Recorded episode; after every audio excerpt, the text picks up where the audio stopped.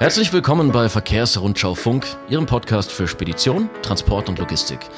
Mich kennen Sie wahrscheinlich noch nicht. Mein Name ist Alexander Hiebel und ich darf Sie zu dieser ersten Ausgabe an einem Dienstag begrüßen. Vielleicht haben Sie ja gestern schon unsere kleine Ankündigung gehört. Verkehrsrundschau Funk gibt es jetzt immer wieder auch am Dienstag. Denn wir möchten gerne noch ein bisschen tiefer in die Branche schauen und uns praktische Erfahrungen von Logistikern, Transportunternehmen und so weiter holen. Und damit darf ich auch gleich schon meinen ersten, unseren Gast heute begrüßen. Das ist Christoph Thesinger. Er ist Marketing Director bei Coyote Logistics. Schön, dass du da bist, Christoph. Stell doch kurz mal Coyote vor. Wer sind die? Was machst du da? Ja, guten Morgen und danke.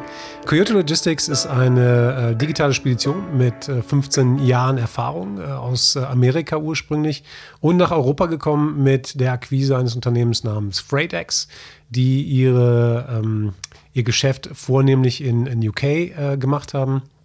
Und da gibt es also schon sehr, sehr viel Erfahrung. Mittlerweile sind wir non-asset-based, das heißt keine eigenen äh, LKWs. Wir machen das alles mit einem äh, 7.500 ähm, Carrier-starken Netzwerk in Europa und bedienen da die europäischen Rennstrecken mit Komplettladungen, mit äh, Teilladungen und mit Van Express. Also das ganze Programm. Volles Programm, alles im Straßengüterverkehr. Herr Thesinger, Coyote Logistics hat in Europa vier Standorte, unter anderem auch einen in Dover, also in Großbritannien. Das ist besonders wichtig für unser heutiges Thema, denn wir wollen ja über den Brexit und seine Auswirkungen auf den Güterverkehr sprechen. Vielleicht müssen wir vorher noch ganz schnell ein bisschen Begriffsklärung betreiben, denn gleich wird man häufiger das Wort Cross-Channel hören. Viele kennen das ja aus dem Marketingbereich. Davon ist dann aber nicht die Rede, oder? Äh, nee, in diesem Fall nicht. Äh, auch wenn ich wahrscheinlich äh, äh, lieber über, über Cross-, Multi- und Omni-Channel-Kampagnen reden würde. Ich bin ja aus dem Marketing. Nein, in dem Fall nicht. Es geht äh, vielmehr um Transporte über den Kanal, also von und in das Vereinigte Königreich. Und ähm, ja, das, das, die Begrifflichkeit Brexit hat sich bei Coyote intern eigentlich nie so wirklich durchgesetzt. Ähm, weil wir auch schon vor dem Brexit bereits sehr viele Transporte von und nach äh, UK durchgeführt haben. Und äh, also vor allem für Transporte, die halt auch eben eine Zollabfertigung benötigt haben, äh, in Länder wie beispielsweise äh, oder, oder äh, die Schweiz, äh, Ukraine oder die Türkei zum Beispiel, wo das eben vorher auch schon notwendig war. Und ähm, deswegen sprechen wir intern in erster Linie von Cross-Channel-Transporten.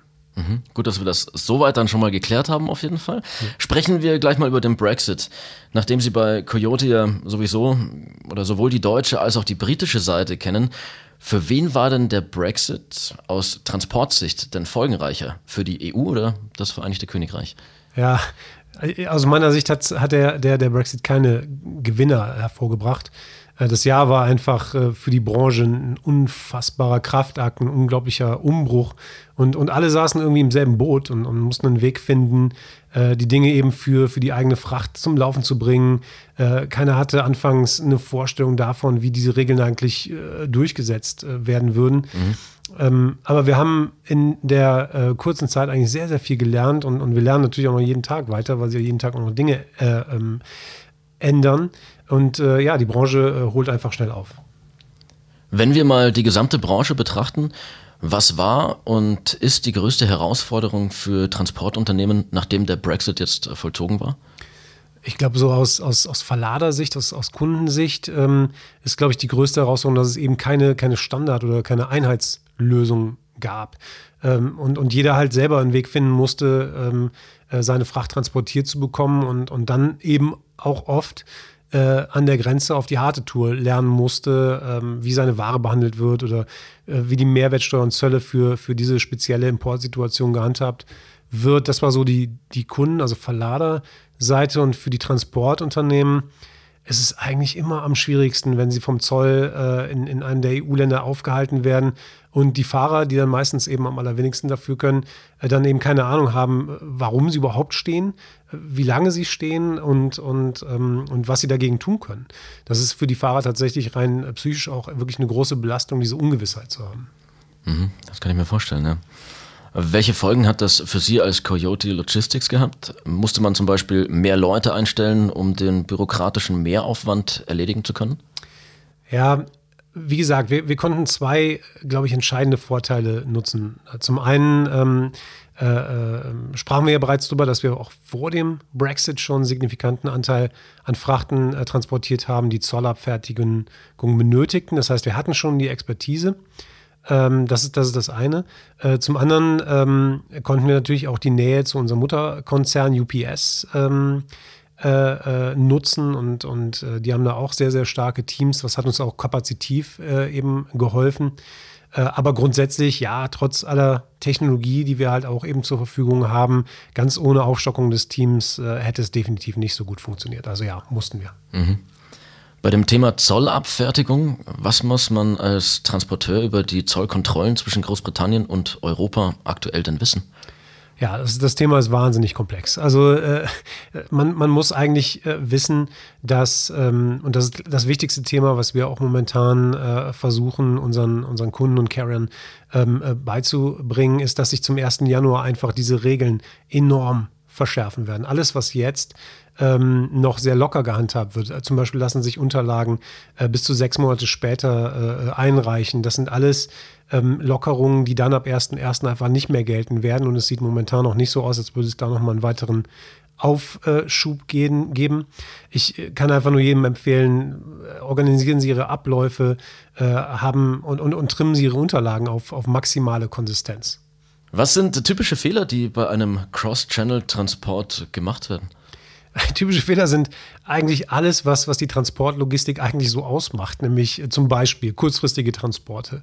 Das ist äh, tödlich im, im, im Bereich von Cross-Channel-Transporten, weil ein Zolldienstleister natürlich Vorlauf braucht, um die Warnsendung zu, zu prüfen, um die Papiere zu prüfen und da schon mal absehen zu können, ähm, welche Komplikationen eventuell auftreten können. Dann ähm, ich glaube, der wirklich der häufigste Fehler sind inkonsistente Rechnungen. Dass man ähm, äh, bei aller Hektik Gewichte, äh, Nettogewicht, äh, Bruttogewichte ähm, äh, vertauscht, dass man ähm, die Warenwerte, dass die sich nicht äh, gleich addieren. Also Konsistenz in den, in den Rechnungen, ähm, das ist tatsächlich sehr, sehr häufig ein, ein, Grund, warum es, warum Transporte dann eben zum Stehen kommen an der Grenze. Ähm, Änderungen in letzter Minute. Alles, was, was eigentlich auch hier die Logistik ausmacht, so, ha, wenn ich das jetzt noch dazu packe, dann ähm, habe ich mir eine Menge Arbeit und Kosten gespart und der Kunde ist happy. Ähm, das, das funktioniert nicht, weil sobald die Packliste dann eben mit dem ab, von dem abweicht, was man eigentlich dem Zoll gemeldet hat, dann ähm, äh, führt das automatisch zu, zu Wartezeiten. Ähm, was auch ähm, immer wieder ein Thema ist, ist ungültige Vollmachten. Das heißt, äh, man delegiert im, im, äh, bei sich selber im Transportprozess gewisse Aufgaben und ähm, möchte dann natürlich halt auch die, die Unterschriftenregelung äh, vielleicht delegieren. Aber sobald äh, der Unterschriftengeber nicht mehr legal wirklich äh, ähm, juristisch diese Vollmacht hat, ähm, äh, hat, man, hat man ein Problem, weil äh, am, äh, an den Grenzen halt wirklich stichprobenartig kontrolliert wird. da werden dann Handelsregister ähm, zum Beispiel mit hinzugenommen, um das zu prüfen. Ähm, und was man auch einfach vermeiden wollte, sollte, ist, wenn es wirklich dazu kommt, dass ein Transport halt wirklich steht an der Grenze, dass äh, man dann versucht, mit externem Druck irgendwas zu beschleunigen. Das macht die Situation meistens einfach nur ähm, noch schlimmer. Da sollte man dann eher so sein inneres Zen versuchen zu finden und einfach akzeptieren, dass es Dinge gibt, die man einfach nicht kontrollieren kann. Ja. Du hast im Vorfeld äh, dieses Podcasts auch schon gesagt, es ist entscheidend, wie die Person gestrickt ist, die den Transport zwischen EU-Raum und Großbritannien organisiert. Warum ist da denn die Persönlichkeit entscheidend und was bedeutet das für Unternehmen? Ja, wir haben, wir haben ja schon darüber gesprochen, dass wirklich alle Details korrekt sein müssen. Das ist, das ist total wichtig, das ist wirklich entscheidend. Und jetzt gibt es Menschen, die sind ähm, äh, so gestrickt, dass die das einfach hassen. So, äh, also ich persönlich gehöre dazu. Ich, ich hasse es so, so, so dermaßen im Detail zu sein, dass am Ende wirklich alle Puzzleteile ineinander greifen. Mhm. Ähm, da bin ich eher generalistisch gestrickt. Aber es gibt halt Menschen, die, die finden da total eine Erfüllung drin. Das ist richtig, die haben da richtig Lust drauf, die, die empfinden da eine Befriedigung drin. Und äh, wir haben die Erfahrung gemacht, dass man, dass, dass dieses Skillset äh, in diesem sehr komplexen Umfeld einfach sehr, sehr dankbar ist und, und sehr ähm, sehr äh, von Vorteil ist einfach. Und äh, wir empfehlen auch unseren Kunden immer genau hinzugucken, äh, dass man da die richtigen Leute mit äh, betraut mit diesen Aufgaben. Da muss man sich als Unternehmen umschauen. Es äh, muss auch nicht immer sein, dass diese Person dann auch wirklich in, in der Logistikabteilung sitzt, kann ganz woanders sitzen. Aber es ist ein ganz ähm, spezieller Typ Mensch, ähm, der hier seine Stärken wirklich komplett ausspielen kann. Mhm. Schauen wir noch etwas in die Zukunft. Wie werden sich die Cross-Channel-Transporte im kommenden Jahr entwickeln oder vielleicht verändern? Ja, wie gesagt, derzeit gelten da noch sehr lockere Regeln und, und wir haben halt bis zu sechs Monate Zeit, um, um äh, eine Einfuhr zu bearbeiten. Ähm, das äh, ändert sich alles äh, zum 1. Januar nächsten Jahres. Ähm, dafür, daher konzentrieren wir uns jetzt äh, wirklich darauf, unsere Kunden und, und ähm, Spediteure, Frachtführer auf diese Änderungen vorzubereiten, damit dieser ja, sehr harte Cut einfach doch einen re relativ guten Übergang äh, findet und es äh, einfacher wird und vor allem, wenn wir einen besseren, einen besseren Start hinlegen als am 1. Januar diesen Jahres. Mhm. Ähm, weil es kommen einfach weitere Vorschriften halt auch dazu für, für Fleisch, Fisch, Milchprodukte, pflanzliche Erzeugnisse. Ähm, das das wird, wird äh, wirklich eine große Herausforderung für, für alle Beteiligten. Und ähm, ja, und schließlich gibt es auch noch eine, eine, eine angehende, eine laufende politische Debatte darüber, wie Waren äh, aus UK nach Nordirland behandelt werden. Und auch da dürfen wir gespannt sein, ähm, äh, was dabei rauskommt. Ja, was noch äh, ist vielleicht die, die, die Einfuhrpreise, die sind äh, im letzten Jahr natürlich nach dem Brexit äh, erheblich gestiegen. Wir ähm, haben festgestellt, dass es auf einigen Relationen bis zu 40 äh, Prozent äh, war. Und äh, auch da erwarten wir in diesem ähm, Jahr einen, einen, weiteren Preisanstieg. Vielleicht nicht ganz so stark, weil sich so ein paar Sachen halt auch schon eingependelt haben. Die Exportraten sind leicht ähm, erhöht. Ähm, also nicht, nicht zu sehr, sodass wir auch hier einen kleinen, aber nicht allzu signifikanten ähm, Anstieg erwarten. Ähm, ja, darüber hinaus gibt es enorme Veränderungen im Handel zwischen der EU und, und UK, da sich Exporteure und Importeure äh, anpassen. Ähm, britische Unternehmen beziehen ihre Waren zum Beispiel eher aus, ähm, aus, dem, aus dem eigenen Land als aus der äh, EU und Importe aus äh, dem Fernen Osten äh, nach UK, die kommen dann ähm, äh, per Trend quasi direkt, eher direkt in das äh, Vereinigte Königreich und nicht über ähm, die EU.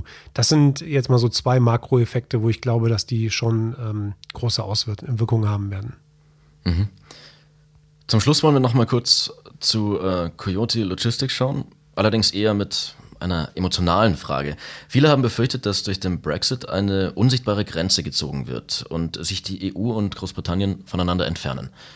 Nun hat äh, Coyote, wie angesprochen, sowohl Standorte in der EU als auch einen in Großbritannien. Hat man sich durch den Brexit etwas entfremdet oder ist vielleicht die Beziehung durch den erhöhten Kontakt sogar besser geworden? Ja, ich weiß, was du meinst. Diese Befürchtungen äh, gab es natürlich. Mhm. Ähm, aber man muss sagen, die Kojoten sind ein eingeschworenes Pack. und wir haben wirklich einen sehr, sehr engen Kontakt in allen vier, vier Büros miteinander. Äh, wir reisen, äh, so gut es geht, äh, regelmäßig äh, umher. Das Verständnis ist groß und die Kollaboration ist einfach enorm. Also das steckt wirklich so in unserer DNA. Ähm, wir sind 250 aktuell in 250 ähm, äh, Leute aktuell in, in Europa und da kann man man schon sagen, diese, diese, ähm, diese Anspannung und diese, diese, diese, dieses große äh, Umgehen mit, mit Wahrheiten, das schweißt sehr stark zusammen. Noch mehr, als es tatsächlich vorher der Fall war. Und ähm, ich freue mich auf allen äh, ähm, Weihnachtsfeiern dann auch da zu sein und mit den Kolleginnen und Kollegen zu feiern. Also in Sachen Teambuilding war Total. das diese Herausforderung eigentlich äh, fördernd auf jeden Fall. Absolut, ja, das kann man sagen. Und ähm, damit verabschieden wir uns auch schon wieder. Schön, dass Sie heute mit dabei waren an diesem Dienstag bei Verkehrsrundschau Funk. Die nächste Ausgabe gibt es bereits übermorgen, dann beim Kollegen Fabian Fehrmann. Und wir hören uns kommenden Dienstag wieder. Auch da gibt es dann eine weitere Ausgabe von Verkehrsrundschau Funk. Vielen Dank fürs Zuhören.